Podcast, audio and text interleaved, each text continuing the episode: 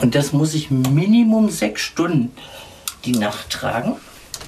Das Sauerstoffgerät geht Regina Ziriak ziemlich auf die Nerven. Aber sie ist sterbenskrank. COPD im Endstadium. Eine unheilbare Lungenkrankheit, bei der die Lungenbläschen zerstört werden. Regina hat nur noch 20 Prozent Lungenvolumen. Ohne zusätzlichen Sauerstoff kann sie fast nichts machen.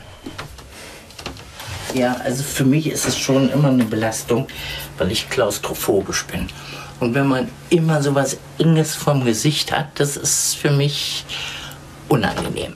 Regina will sich aufs Sterben vorbereiten. Deshalb kommt einmal die Woche Martina Bukatz vorbei. Sie ist ehrenamtliche Sterbebegleiterin im Auftrag der Malteser.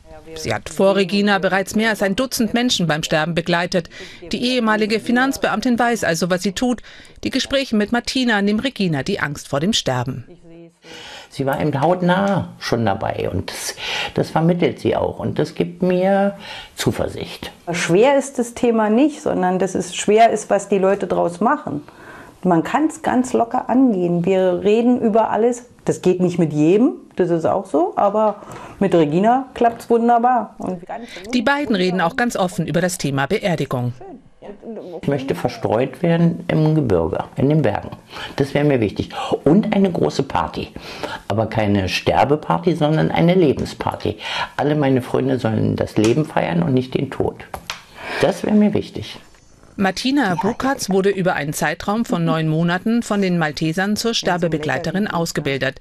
Da hat sie eigentlich gelernt, eine professionelle Distanz zu wahren. Bei Regina fällt ihr das aber schwer. Sie ist ein, so ein Herzensmensch und die ihrer Situation voll bewusst ist, aber auch so positiv. Da nehme ich immer Energie mit raus, wo ich immer staune, wo sie die noch hernimmt. Aber ja, es ist einfach schön. Ein paar Wochen später wieder bei Regina. Sie wohnt mit ihrem Mann in einer Dachgeschosswohnung ohne Balkon in Berlin. Wenn sie mal vor die Türe will, ist das ein riesiger Akt. Ihr Mann hilft ihr dabei.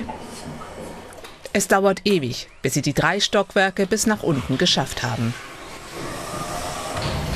Regina kann nur kurze Strecken gehen. Der Ausflug auf die Bank vor dem Haus ist für die 67-Jährige etwas Besonderes.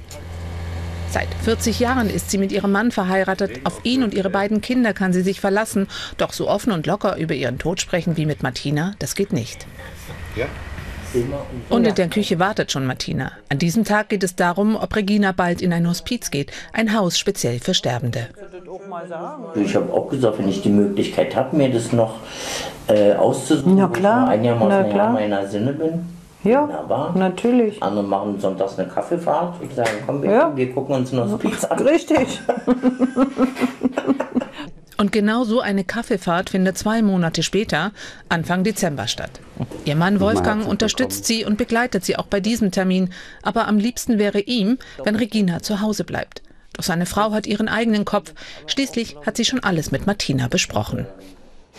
Aber nach mehreren Gesprächen dann auch mit meiner äh, Sterbebegleitung äh, von den Maltesern habe ich mir doch überlegt, äh, meine Familie lieber aus dem Fokus raushalten zu wollen.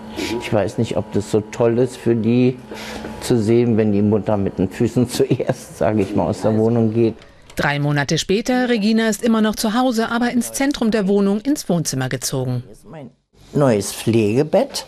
Habe meinen Moment, meinen Standort gewechselt. Alles ein bisschen heller, ein bisschen freundlicher. Ich kann hier auch Besuch empfangen. Alles wunderbar. Und freue mich darüber. Und ihr Mann ist nur einen Knopfdruck entfernt.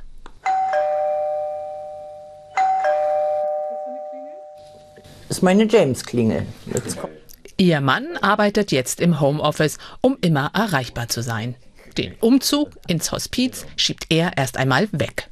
Ich habe eigentlich gesehen, dass er hier zu Hause ja noch, wenn man ihr hilft, eigentlich noch ganz gut klarkommt. Ja? Und dann habe ich sie lieber hier, als wenn ich den ganzen Tag alleine bin und dann nur zum Besuch hinfahre. Ja, dann nehme ich das auch in Kauf, dass ich jetzt nicht mehr als Mann, sondern als James hier handelt, werde hier als Diener. Ja. Dann kriegst du auch Taschengeld. Ja.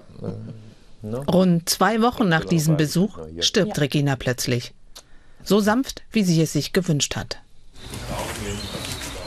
Martina Buckertz kommt zu Reginas Abschiedsfeier, wie von Regina bestellt, in einem Party-Outfit. Schön, dass Sie Und auch das Fest ist, wie es sich die Verstorbene vorgestellt hat. Laut, trubelig, bunt. Also so haben wir das immer mal besprochen, wie das denn aussehen soll. Und genau so, glaube ich, ist es geworden. Zu Ostern erfüllt die Familie Reginas allerletzten Wunsch.